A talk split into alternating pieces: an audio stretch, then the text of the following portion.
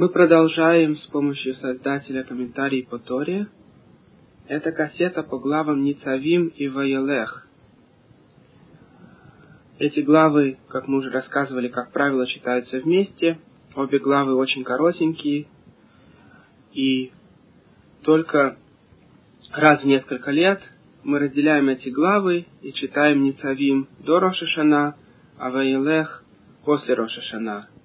Если две субботы попадают между Рошашана и Сукотом, и нам тогда нужно в эти две субботы прочесть две недельные главы, тогда Ницавим и Ваилех разделяются, Ницавим читается до Рошашана, Ваилех читается в первую субботу после Рошашана, и Хаазину во вторую суббот – и, конечно, все мы знаем, что последняя недельная глава в нашей Торе Визот Абраха, где Моше благословляет народ, она читается не в субботу, как все остальные недельные главы, а в праздник Симхат Тора, в последний завершающий праздник после Сукота, и после этого начинается Тора читаться сначала, с первой недельной главы Брешит, как вскоре без Раташем мы снова заслужим это увидеть. И как мы уже рассказывали на других кассетах, если считать Ницавим и Вейлех как одну главу, как они на самом деле есть, и как вы увидите, когда мы прочтем эти главы, они на самом деле говорят об одном и том же, и очень коротки сами по себе, то тогда в книге Дворим есть 10 глав, и мы уже говорили от имени Винницкого Гаона не раз, что эти 10 глав подсказывают то, что произойдет в 10 столетий нашего тысячелетия.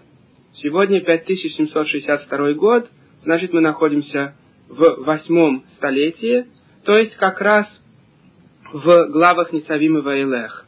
Все, что сегодня с нами происходит, подсказано в этих главах.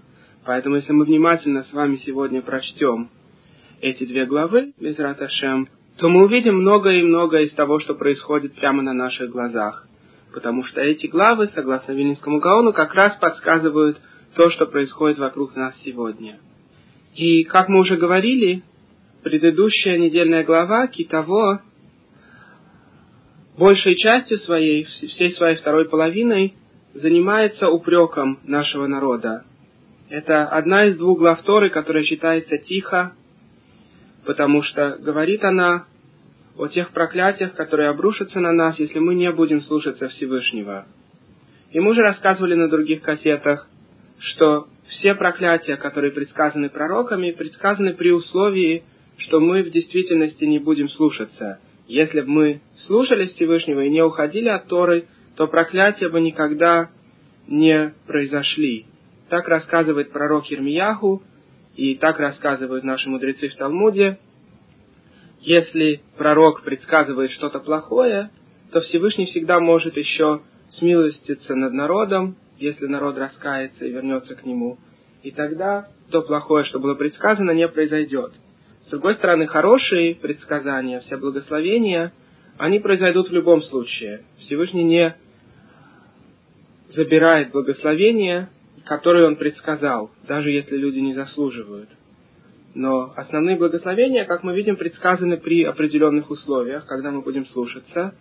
И проклятия предсказаны при условии, что мы не будем слушаться.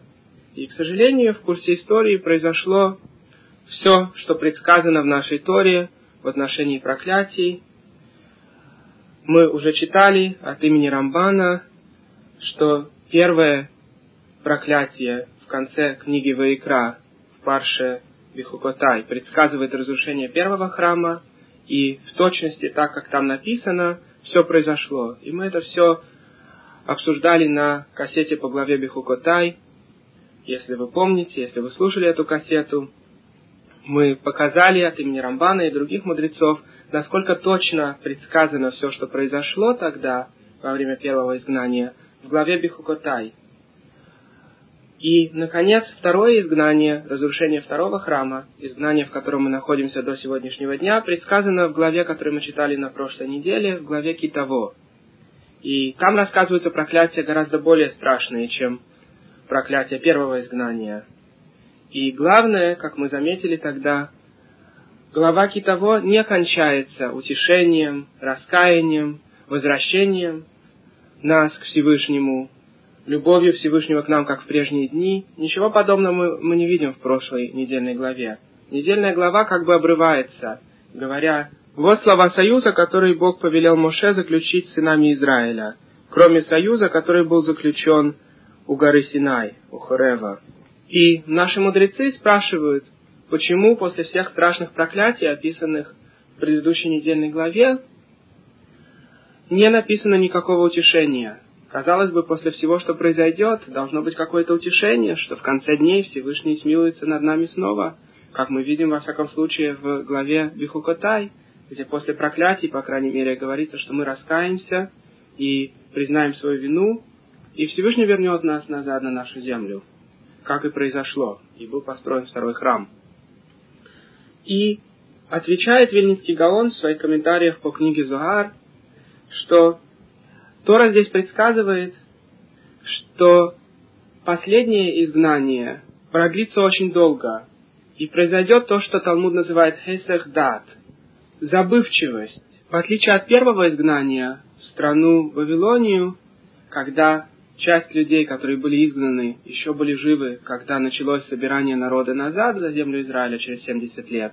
И так описывается в книгах Танаха, в книге Эзра, что когда евреи вернулись и построили второй храм, были среди них те, кто еще помнили первый храм. С другой стороны, второе изгнание, в котором мы находимся сегодня, будет таким длинным, что люди просто забудут о том, что было когда-то. Произойдет хесахдат, потеря понимания, отвлечение в каком-то смысле.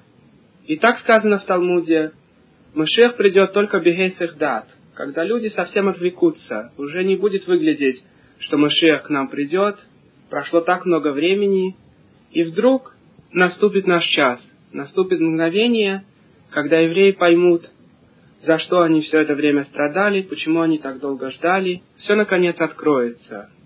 И мы рассказывали уже, что Даниэль в своих пророчествах видел четыре животных, которые объяснил ему ангел, олицетворяют четыре королевства, которые будут владеть миром. Первое из них Вавилония, второе королевство – это Мидия и Персия вместе. Эти два королевства правили вместе, как мы читаем в книге Эстер, в Мигиле и в других местах. Во времена Эстер правил король из Персии, но в принципе эти две страны правили вместе. Потом править будет Греция, Македония, Потом рассказываются детали о разделении империи после смерти Александра Македонского. Все это описано в книге Даниэля. И потом предсказывается четвертое королевство. Странное животное увидел Даниэль, не похожее ни на что живущее, с десятью рогами. И очень много деталей нашего изгнания описаны в книге Даниэля. И другое видение описывается там, которое увидел еще король Невыходный царь во сне. Как известно, иногда сны бывают правильными и подсказывают что-то, что произойдет. И говорится в начале книги Даниэля, что король невыходный царь увидел видение, статую, которая имела золотую голову, серебряные руки, бронзовое тело и ноги из железа и глины. И он увидел, как камень какой-то, брошенный нечеловеческой рукой, разбил эту статую, и все материалы, составляющие статую, разлетелись, а камень, который разбил эту статую, стал великой горой. Все это увидел на выходный царь в своем сне, и он попросил своих магистров разъяснить ему сон. Причем сам сон он тоже забыл. И магистры ничего ему не могли ответить, потому что они только умели разъяснять некоторые сны, если им сообщить сон. Но король просил их разъяснить ему сон, который он сам забыл. И король впал в жуткую злобу и хотел их всех убить. И Даниэль в результате добился присутствия короля и с помощью Всевышнего рассказал королю про сон, который тот видел, и также разъяснил этот сон. И сказал ему, что эти четыре уровня статуи предсказывают четыре королевства в истории. Ты король Вавилонии, и твоя страна — это первое королевство, золотая голова. Потом будет два королевства, как две руки, из серебра, Мидия и Персия. После этого королевство Македонии. И, наконец, последнее королевство, которое будет самым сильным, как железо, которое все разрезает и ломает. Но там же будет глина, и так же, как железо не перемешивается с глиной, так будет там два королевства. И имеется в виду Римская империя и позже разделение мирового владычества между христианством и исламом. И так же, как железо не перемешивается с глиной, так же христиане и мусульмане постоянно воюют. И они своими царствами покрыли большинство планеты. И в течение истории постоянно воевали друг с другом. Иногда становилось больше владычества мусульман, иногда христианам удавалось отодвинуть немножко границу мусульманских государств. И так до конца дней это могущественное четвертое животное продолжает править миром. А в конце дней встанет король Машиах, как маленький камушек, который брошен нечеловеческой рукой, и разобьет все это, и превратится владычество Всевышнего в великую гору, и уже никогда не будет остановлена власть Всевышнего. Так предсказывал Даниэль в своей книге. Если вы внимательно почитаете всю книгу Даниэля от начала до конца, вы увидите множество деталей предсказаний нашей истории. Но сейчас, на этой кассете, хотелось бы вернуться назад к Торе, потому что те главы, которые мы читаем, тоже описывают нашу историю сейчас. Так вот, первые три королевства, которые владели миром, и в том числе нашим народом, они сравниваются в Мидраше с тремя некошерными животными, у которых копыта не раздвоены, а жвачку они жуют. Есть три таких животных, упомянутых в Торе, и они сравниваются с этими тремя королевствами. И есть четвертое животное, которое наоборот, жвачку не жует, а копыта у него раздвоены. Есть только одно такое животное, это свинья. Тора говорит это открыто, и до сегодняшнего дня по всему миру не было найдено ни одного животного, кроме свиньи, у которого копыта были бы раздвоены, а жвачку бы оно не ело. И это четвертое королевство, дом, Рим, Исав, христианство, все, что воплощается этим королевством. И корень этот продолжает существовать до сегодняшнего дня, хотя корень этот сегодня в основном не в Риме, но в принципе весь христианский мир выходит корнем из этого королевства, как описано в Писаниях Кабалы. И эти четыре королевства мы рассказывали когда-то, начинаются четырьмя буквами имени Всевышнего. Алеф Далед Нун Юд. Алеф – это Ари, как видел Даниэль первое животное, которое показывает Вавилонию. Второе животное – Дов, медведь, это персы. Третье животное – Нун, Немер, леопард. И в Кабале очень много рассказывается, почему именно эти животные представляют эти государства, их духовный корень. И последнее животное – Юд, десять рогов, Юд Гематрия 10, которые были у четвертой твари, которая ни на что не похожа. И это то четвертое животное, то четвертое изгнание, в котором мы находимся сейчас. Хотя изгнаний и разрушений храма было всего два, но первые три, они все включаются в первое изгнание, а последнее изгнание отдельное, все, что связано с разрушением второго храма и позже. И это изгнание включает все остальные – так вот, пишет Вильнинский Гаон там в комментариях по книге Зогар, что первые три изгнания мы были избавлены из них за заслуги трех праотцов – Авраама, Ицхака и Якова. А четвертое изгнание мы будем избавлены через заслуги Моше, но через Тору Моше, если мы вернемся к Всевышнему. Поэтому именно четвертое изгнание зависит от нашего раскаяния. Наше раскаяние прекратит это изгнание. В отличие от первых трех, когда был установлен конечный срок, изгнание в Вавилонию и Персию вместе составило 70 лет, потом храм был снова отстроен, и греческое владычество над нами было во времена второго храма. Но наше избавление от нашего четвертого, последнего изгнания после разрушения второго храма зависит только от нашего раскаяния. Поэтому Машех может прийти в любой момент, когда мы раскаемся и вернемся к Всевышнему. И теперь, наконец, Вильнинский Гаон отвечает на вопрос, который мы вначале задали. Почему Парша Китово не кончается утешением, а Паша Ницавим только упоминает это утешение, как мы сегодня прочтем. Дело в том, пишет Винницкий Гаон, что Тора показывает нам, что пройдет очень много времени, и будет хейсах дат, отвлеченность народа. Народ забудет о том, что наша главная цель соблюдать заповеди, наша главная цель вернуться к Всевышнему, что наше раскаяние в конце концов приведет нас назад. И только в конце дней, когда люди начнут возвращаться к Всевышнему, как мы сегодня прочтем, только тогда, после этого длинного хейсахдат, длинной потери сознания, после этого длинного сна, который мы все спим, только тогда мы соберемся снова на нашей земле, и тогда мы будем избавлены от Галута, и тогда только придет царь Машиях, и тогда Всевышний обновит свой союз, как в прежние дни. Но сама глава Ницавим вначале рассказывает все еще о проклятиях, о длинном периоде времени, о последних даже поколениях, когда земля Израиля будет пустовать, как мы сегодня прочтем, и люди будут с удивлением спрашивать, что происходит, почему на этой земле никто не может основаться, что за гнев Всевышнего, который изгнал народ земли этой. Все это мы прочтем с помощью Создателя сегодня. Но начнем с того, что мы уже упоминали на предыдущей кассете, а именно, так как эта недельная глава предсказывает наш век, а предыдущая недельная глава предсказывает предыдущий век, то есть период между 1840 годом по их исчислению и 1940 годом. А наша недельная глава Ницавим и Ваилех включает период от 1940 по 2040 год по их исчислению. То есть период, в котором мы находимся сейчас. И если мы внимательно посмотрим на то, что происходило в это время, то те страшные проклятия, которые предсказаны в главе Китово, как раз попадают на самое страшное время в нашей истории. Первая мировая война, период после этого, Советская революция и начало Второй мировой войны.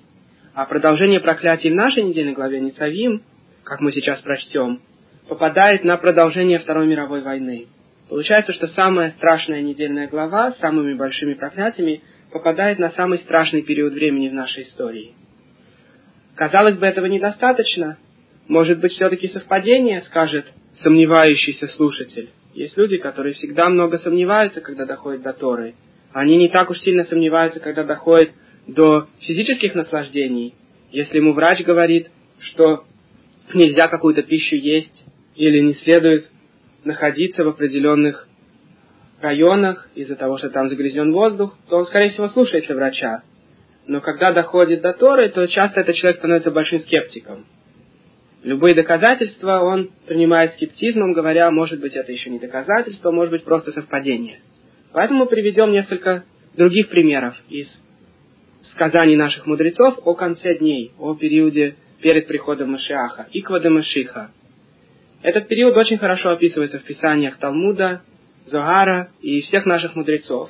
И ни у кого никогда не было сомнений, что именно тогда произойдет. Это в точности описано для тех, кто изучает Талмуд. И мы немножко рассказывали на другой кассете, и на предыдущей кассете тоже это упомянули, но так как времени было мало на конце кассеты, то мы сказали все вкратце. А на этой кассете без Аташем мы расскажем более детально. Так вот, во-первых, история всего еврейского народа тоже имеет голову, тело и ноги, пятки, остатки тела, самый низ. Потому что время построено, как мы когда-то рассказывали, так же как пространство и так же как душа. Мы уже говорили, что в э, мистической книге Сефа Яцира, одной из главных книг Кабалы, кроме Загара, описывается, что время, душа и расстояние, пространство – это все одно и то же, разные проекции одного и того же. Так вот, во времени есть начало времени, голова, середина и конец времени, низ. И также в расстоянии есть верх, середина и низ. Небо, воздух и земля. И также в душе есть нижняя часть души, нефеш, середина души, руах, и нашама, верхняя часть души. И каждая из этих трех частей соответствует друг другу, как описывает Вилинский Гаон. Во времени, начало времени, прошедшее время, соответствует уровню нашама, верхней части души. И соответствует верхней части пространства, то есть небу. Почему? Потому что нашама, верхняя часть нашей души, не изменяется из-за наших грехов. Она полностью близка к Всевышнему до такой степени, что мы не можем ее испортить своими грехами. И она была создана в самом начале, поэтому она связана с прошедшим временем. Нишама Всевышний создал в самом начале. Все нишамот евреев были так созданы. И поэтому оно сравнивается с небом. Как с небес падает дождь на землю, так же от нишама приходят к нам только искорки. Искорки понимания Всевышнего, искорки желания вернуться к Всевышнему. А что происходит, если человек грешит? Он не портит свою нишама. Он только отделяет ее, отрезает нижние части души от нишама. В этом секрет наказания карет, духовного отсечения, которое упоминается в Торе не раз. Имеется в виду отсечение нижних частей души и тела от верхней части души, от нешама. Потому что нешама не участвует в грехе. Если человек грешит, то нешама просто покидает его. Та связь, которая есть между нешамой и нижними частями души, ослабевается полностью. И если нижняя часть души полностью отрезана, не осталось никакой связи, то это и есть наказание карет. Представьте себе, что человек лезет по канату вверх. Если у каната осталось немножко ниток, то канат все еще держится. Но в конце концов можно отрезать канат полностью. Также нашама связана с нижними частями души множеством-множеством заповедей. Если человек не соблюдает часть заповедей, он отрезает постепенно свою нишаму. Некоторые заповеди, которые они соблюдают, приводят к большему отрезанию нишамы, некоторые к меньшему, но все они приводят к пагамам, к разным видам порчи. И постепенно человек может отрезать свою нишаму полностью. Другое дело, что не раз человеку дается шанс еще раз вернуться в этот мир, Гилгуль, как мы рассказывали на других кассетах, чтобы он исправил напорченное. Все это мы рассказывали на наших других кассетах, например, на кассете «Наши души». Руах, средняя часть души, соответствует воздуху, руах, посередине в пространстве, и поэтому воздух тоже называется руах. И соответствует настоящему времени. И как пишет Вильнинский Гаон, руах – это главная часть. Середина всегда главная, потому что во времени настоящее самое главное, прошедшее уже не наше, а будущее еще не достигло нас. А среднее время, сейчас, то, что происходит сегодня, в этот момент, это самое главное время, которое мы можем изменить. С другой стороны, в пространстве самое главное это место между землей и небом, где люди живут, руах. И, наконец, в душе самая главная часть это руах. Остальные части либо выше, либо ниже самого уровня человека. Из нижней части души, как мы позже поговорим, выходят качества, и над ней нужно работать. Это нефеш, над которой мы работаем. Наконец, последняя часть души, нефеш, соответствует будущему времени, потому что над ней мы работаем, и в будущем мы ее исправим, если заслужим. И она ближе всех к телу, и она относится к нижней части пространства, к земле. Так же, как с помощью работы над землей мы выращиваем урожай, также с помощью работы руаха над нефеш мы добиваемся исправления самого человека. В этом главная часть человека, что есть свобода выбора. Есть части души, которые очень близки к Всевышнему и не грешат, и они помогают человеку вернуться.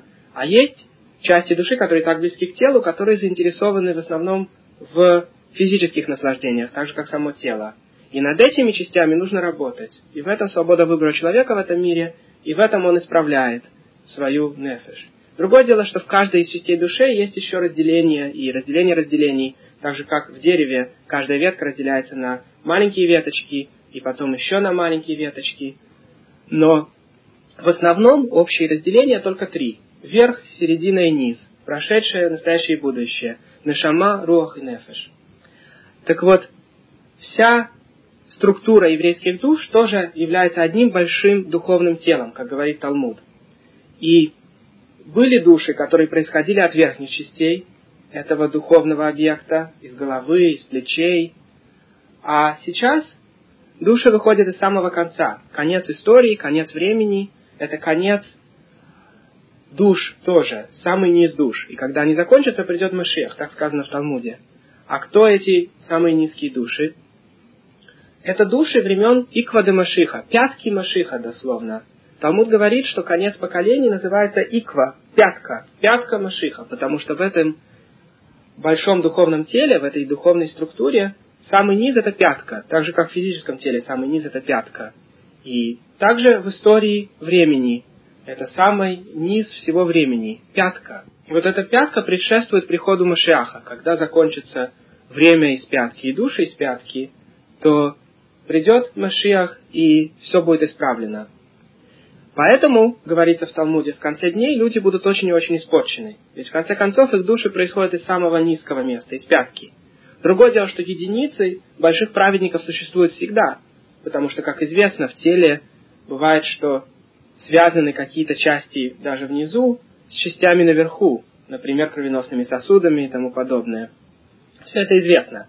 Поэтому изредка большие праведники рождаются даже в последних поколениях. И вдобавок, кроме гилгулов для исправления своей собственной души, как описывается в Кабале, есть второй тип гилгулов, когда люди из определенного корня приходят, чтобы исправить весь народ. Поэтому в каждом поколении есть люди из корня Моше, Ницуцот Моше, искорки от души Моше. Не сам Моше приходит снова и снова в каждом поколении, а искорки, так же как от солнца до нас доходит свет, искорки, также и от Моше, от его души выходят как бы искорки, и эти души спускаются в каждом поколении. Также в каждом, в каждом поколении есть искорки от Машиаха, искорки от Авод, Авраама, Исхака и Якова и так далее. Все это связано с этой идеей.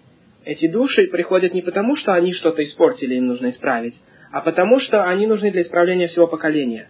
Поэтому нельзя сказать, что все люди, которые живут сегодня, происходят только из пяток.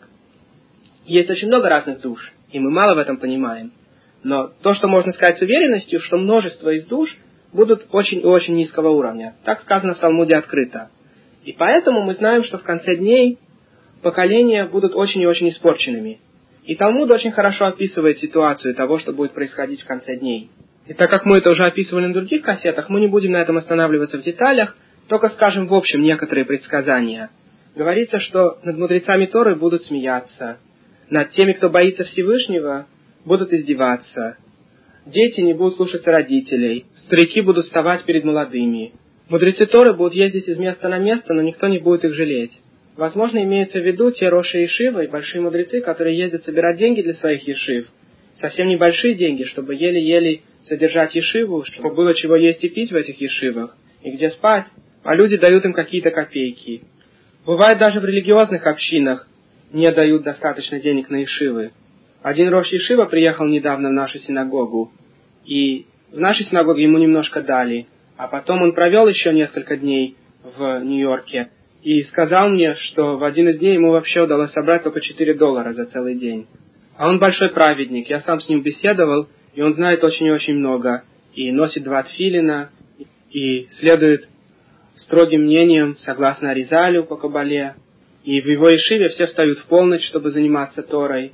Как известно, это большая праведность делать икун хацот, вставать в полночь и заниматься Торой всю вторую половину ночи. И при всем при этом мало кто жалеет его, и мало кто дает ему деньги. Дальше Талмуд описывает, что лицо поколения в конце дней будет как лицо собаки. Мы уже рассказывали, что есть два основных объяснения этому утверждению. Первое, что лидеры поколения будут бежать перед поколением, как собака бежит перед хозяином. Ведь если мы видим, как собака бежит перед хозяином, мы могли бы подумать, что собака здесь главная, она ведет за собой хозяина, потому что она всегда впереди. Но стоит только дойти до поворота, и хозяин повернет, и мы видим, как собака начинает бежать перед ним снова уже в сторону, куда теперь хозяин идет. Значит, можно понять, что на самом деле главный здесь хозяин. А собака только оглядывается все время назад, куда идет хозяин, и бежит перед ним. Также точные лидеры в конце дней, говорят наши мудрецы, будут как собаки, которые бегут перед хозяином. Вместо того, чтобы вести поколения, чтобы сделать их лучше, ведь в этом главная часть еврейского лидера – делать поколение лучше, чтобы поколение слушалось его. Большинство лидеров будут бегать перед поколением, как собачка. Сначала узнавать, что поколение хочет, а потом находить им оправдание и делать то, что хочет само поколение. Ведь сегодня уже почти забыта вообще концепция настоящего лидера. Лидера, который ведет за собой, который делает людей лучше, своим примером и тем, что он заставляет людей соблюдать заповеди лучше и исправляет то, что можно исправить в его общине. В большинстве мест раввинам выбирают того, кто лучше всех умеет разговаривать с трибуны таким образом, что он больше всех нравится общине. Вместо того, чтобы выбрать самого большого мудреца Торы, выбирается человек, который лучше всех умеет ворочать языком. И вообще во многих общинах, более модерных, вместо равина главное место занимает президент, который вообще ни равина ничего не знает. И президент часто делает в синагоге все, что он хочет. А у равина есть контракт. И если равин не понравится общине, то они просто возьмут другого равина. Получается, что равин боится потерять свою зарплату и вынужден делать не то, что положено по Торе, а то, что требует от него община. А сколько людей делают деньги на различных ашгахас, на ресторанах, в которых они якобы проверяют кошерность, и в этих же ресторанах, возможно, танцуют мужчины с женщинами вместе. Нет греха подобного этому. Мужчине танцевать вместе с женщиной запрещено под страхом смерти. Если бы, например, не евреи сказали нам, потанцуй с этой женщиной, иначе мы тебя убьем, мы обязаны были бы отдать жизнь. Если бы, например, не евреи сказали нам, сломай субботу или мы тебя убьем, то мы бы пошли ломать субботу. Даже великую заповедь субботы, который, ломание которой сравнивается с идолопоклонством, даже ее мы обязаны были бы сломать для спасения жизни. И мы постоянно это делаем. Если у кого-то опасность для жизни, мы идем и ломаем субботу, чтобы спасти жизнь этого человека. Но ради того, чтобы потанцевать с женщиной, мы обязаны были бы отдать жизнь, чтобы не потанцевать с ней. А тут в некоторых ресторанах танцуют открыто неприлично одетые женщины вместе с мужчинами. И на ресторане висит ажгаха, такой-то и такой-то рабай, говорит, что все кошерно. А все почему? Потому что Рабай делает то, что хочет община. Вместо того, чтобы Рабай делать то, что положено по Торе, он следует за общиной, чтобы понравиться тем, кто его выбирает, и тем, кто ему платит деньги за Гашгаху. Второе объяснение утверждения, что лицо поколения как лицо собаки, состоит в следующем. Если собаку бьют палкой, она бросается на палку. Также точно, говорят наши мудрецы, в конце поколений люди не будут понимать, что Всевышний их наказывает. Евреи, которые во всех поколениях любое наказание принимали как наказание от Всевышнего, в конце дней они будут смотреть куда угодно, только не на Всевышнего. Они будут думать, что их наказывают арабы, их наказывают террористы, их наказывает Америка, их не поддерживает президент. У них будет множество и множество различных объяснений, почему все идет не так. Но единственное, куда они не посмотрят в основном, это на Всевышнего. Так же, как собака не смотрит на того, кто ее бьет, а смотрит на палку, которой ее бьют. Еще очень много утверждений сказано в Талмуде по поводу последних поколений Иквада Машиха, и мы уже обсуждали гораздо больше на других кассетах. А теперь перейдем к книге Зохара. Книга Зохар тоже рассказывает про последние поколения и добавляет нам детали, которые не сказаны в Талмуде. А именно, если спросить, как еврейский народ может попасть в такую ситуацию, что большинство его не будет соблюдать заповеди, не будет соблюдать субботы, не будет слушаться раввинов. Как такое может произойти? Ведь этого никогда не было. Мы существуем уже три с половиной тысячи лет как народ, и никогда наш народ не отходил в большинстве своем от раввинов.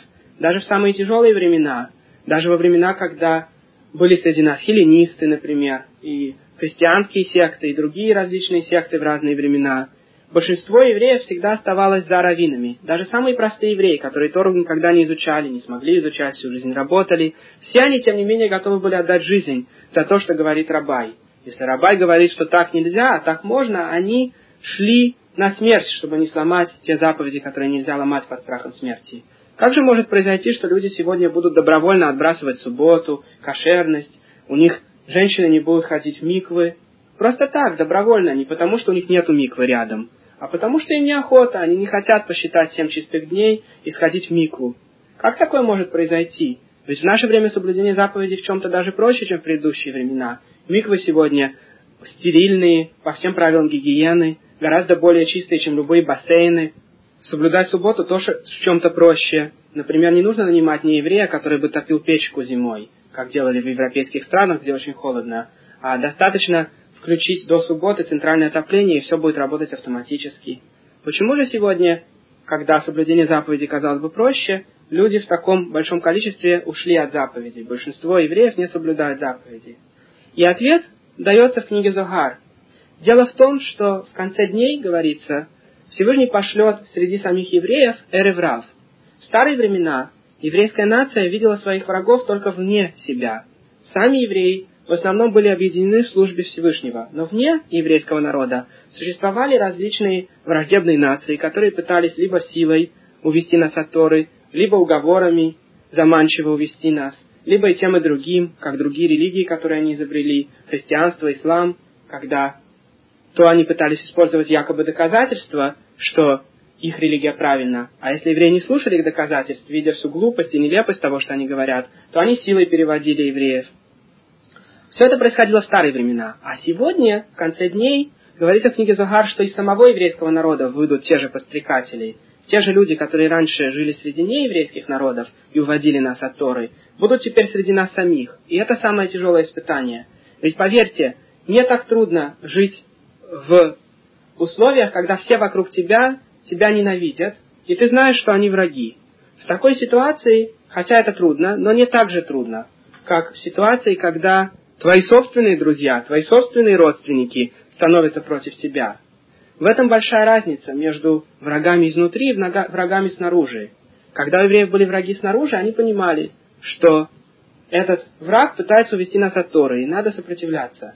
Но когда враги выросли прямо среди нас, когда сами евреи стали уводить других евреев от Торы, то к этому никто не был готов, хотя Талмуд и Зогар это предсказывают, но люди этого не понимали. Так вот, говорит книга Зогар, что в конце дней у евреев у самих будут рождаться эры врав, множество и множество душ тех неевреев, которые вышли на, с нами из Египта, из нееврейского корня, будут рождаться прямо среди наших семей, прямо среди евреев. И никогда не будешь знать, кто происходит от еврейского корня, а кто из эреврав. И постепенно этот эреврав возьмет полную силу и будет наверху общества, говорится в книге Загар. Они будут на самом верху, а Талмидей Хахами, мудрецы Торы, в самом низу. В отличие от всей истории, когда мудрецы Торы были наверху нашей нации, и все евреи их слушались, в конце дней все будет наоборот. Наверху будут эреврав, а внизу будут мудрецы Торы, а вся нация посередине. И большинство нашего народа пойдет не за мудрецами Торы, а за эреврав. Ведь большинство евреев в сердце, у них натуральное желание служить Всевышнему. Это желание вошло в нас еще на горе Синай, еще потому, что мы происходим от Авраама, Исхака и Якова. Есть много причин, но во всяком случае душа еврея всегда стремится назад к Всевышнему. Тот, кто происходит из настоящего еврейского корня, в принципе, в любой момент может вернуться к Всевышнему. Он очень близок к Создателю. Но когда вокруг него все время его подстрекают, и большинство общества пошло за Эреврав, то часто каждый отдельный человек идет за большинством. Эреврав же использует любые методы, чтобы увести народ – потому что им нечего терять. Их главная война – это война против Торы, и они будут использовать все средства пропаганды, будь то газеты, журналы, телевидение, радио, все, что можно использовать ради того, чтобы увести евреев от Торы. Они напишут целые библиотеки книг, они будут специально приезжать и давать свои лекции. И им удастся увести большинство евреев. Так все предсказано в книге Загар, и так в результате и произошло. Мы видим, что за одно поколение или два поколения, примерно в период между Первой мировой войной и Второй мировой войной, большинство евреев ушло от Торы в Европе, а немножко позже, после Второй мировой войны, удалось увести от Торы большинство азиатских евреев тоже. Большая часть тех азиатских евреев, которые уехали с своих земель, были силой уведены от Торы и с помощью подстрекательств, всеми способами, которыми пользовались те, кто хотели их увести. И в результате за очень короткий срок произошел полный переворот. Вдруг из нации богобоязненной еврейского народа, который всегда олицетворял собой службу Всевышнего, вышла нация совсем другая, в большинстве своем полностью отвергающая все законы Торы. И у каждого, конечно, есть свои объяснения. Например, есть люди, которые говорят, в старые времена верили в Тору, потому что не знали ничего другого. Но сейчас, когда наука так много доказала и так много показала и объяснила, зачем нужна Тора. Это объяснение связано с полным непониманием науки и с полным непониманием Торы. Во-первых, чем больше наука узнает, тем больше есть доказательств, что Тору не могли написать люди. Сегодня есть четкие доказательства с помощью кодов Торы, например, что Тора предсказывает детали истории жизни людей с их именами, городами их жизни – датами их смерти и рождения. Все это написано в математических журналах и не было опровергнуто никаким математиком. С помощью физики, с помощью истории, с помощью биологии, с помощью химии, с помощью социологии и психологии, всеми видами наук можно доказывать, что Тора не могла быть написана людьми. Таких доказательств очень-очень много. И некоторые из них мы рассказывали на кассете «Возвращение домой». И существуют целые семинары, Discovery, и семинары Нетивот, и семинары Арахим, различных групп, которые показывают такого плана доказательства. И множество ученых стало религиозными, базируясь на этих доказательствах. Что уж может сказать обычный человек, который в науке ничего не понимает. Другие говорят, что еврейская религия теперь старомодна. В новом обществе невозможно соблюдать заповеди Торы. Это тоже очень глупый аргумент. На самом деле, во времена древних греков, примерно 2300 лет назад, еврейская религия тоже выглядела очень старой. Ведь тогда нашему народу было уже больше тысячи лет. Наша Тора считалась древней книгой. И те евреи, которые тогда перешли в греческую культуру и греческую религию, хелленисты так называемые, тоже говорили, что еврейская религия устарела, и наши обряды старомодны, а греки считались очень продвинутой нацией. Но посмотрите, прошло две с чем-то тысяч лет, греческая культура полностью исчезла, то, что считали тогда греки нормальным, сегодня считается диким, а наш народ так и остался. Наш народ всегда считался древним, потому что мы действительно очень и очень древняя нация, одна из самых древних. Возможно, что китайцы и японцы почти такие же древние, как мы. Но больше народов древних сегодня нет. Все остальные народы – это смеси и группы каких-то древних народов, которые перешли в другие религии, в другие культуры позже. Понятно, что такие религии, как христианство и ислам, по сравнению с нашей религией, они все новые. И поэтому все люди, которые принадлежат этим религиям и этим культурам, это новые нации. Древних наций почти не осталось. Кроме японцев, которые жили отдельно, и китайцев, которых так много, что никогда не смогли их ассимилировать. Любая нация, которая завоевывала Китай, так как китайцы живут так плотно, плотность населения там очень велика, то нация, которая завоевывала, ассимилировалась, а не наоборот. Это единственные две старые нации, которые сегодня существуют, кроме нас. Китайцы и японцы. Для обоих есть обычное объяснение, почему они так долго просуществовали. Все остальные старые нации сегодня не существуют. А наша нация, несмотря на то, что была изгнана своей земли и разбросана по всему миру, как предсказывает сама Тора, тем не менее осталась. Как говорит сама Тора, что мы вечные народы, никогда не исчезнем. И этому объяснения с точки зрения истории нет. Так вот, возвращаясь назад к аргументу, что наша религия старомодна, такой аргумент приводился уже две с чем-то тысяч лет назад. И те, кто приводили этот аргумент, давно уже потерялись среди греческих народов того времени, а мы так и остались, те, кто лояльны к Торе и соблюдают ее заповеди. Посмотрите, ведь в каждом поколении из тех сотен поколений, начиная от горы Синай до сегодняшнего дня, в каждом поколении было давление уйти от Торы. И те, кто уходили от Торы, их дети и внуки все больше уходили, и они ассимилировались и исчезли среди народов. Было много ответвляющихся групп среди самих евреев. Евреи-поклонники первого храма, евреи-геленисты во времена греков, евреи-садусеи в конце второго храма, евреи-христиане примерно в этот же период времени, и множество и множество других групп. Караим, которые позже появились в Европе. И тем не менее, все эти группы сегодня исчезли, а мы остались. Остались ортодоксальные евреи. Когда-то наши предки назывались фарисеями, крушем. И было много других групп среди нашего народа. Они все исчезли, а потомки фарисеев мы сами остались. Сегодня есть множество различных групп.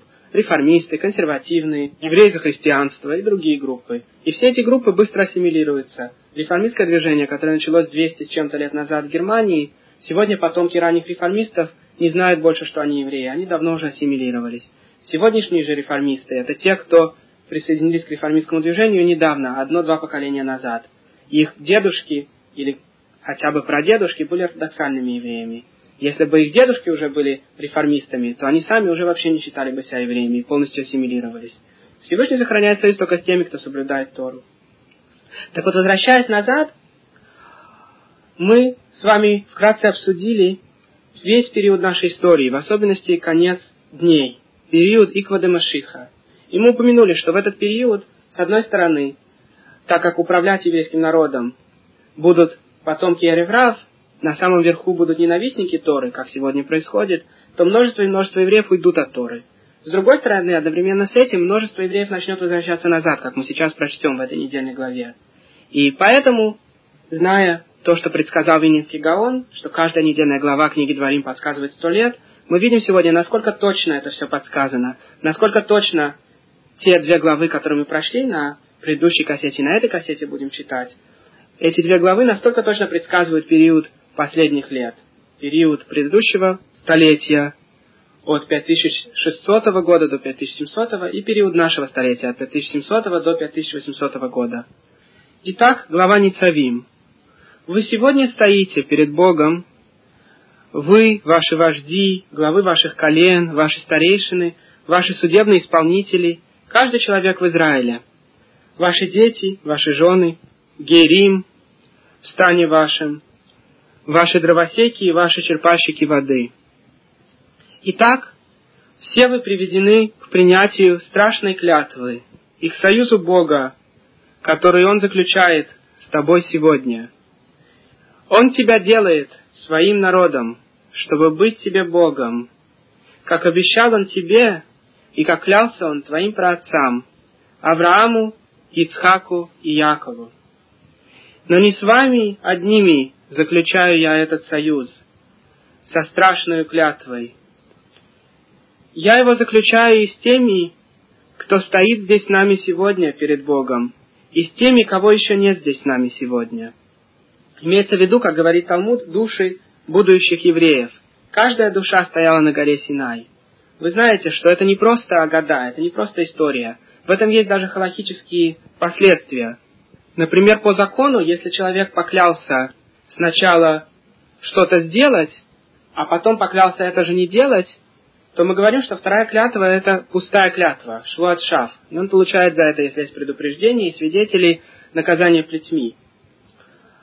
А если человек поклялся не соблюдать какую-то заповедь, например, он клянется, что он не будет строить суку сукот,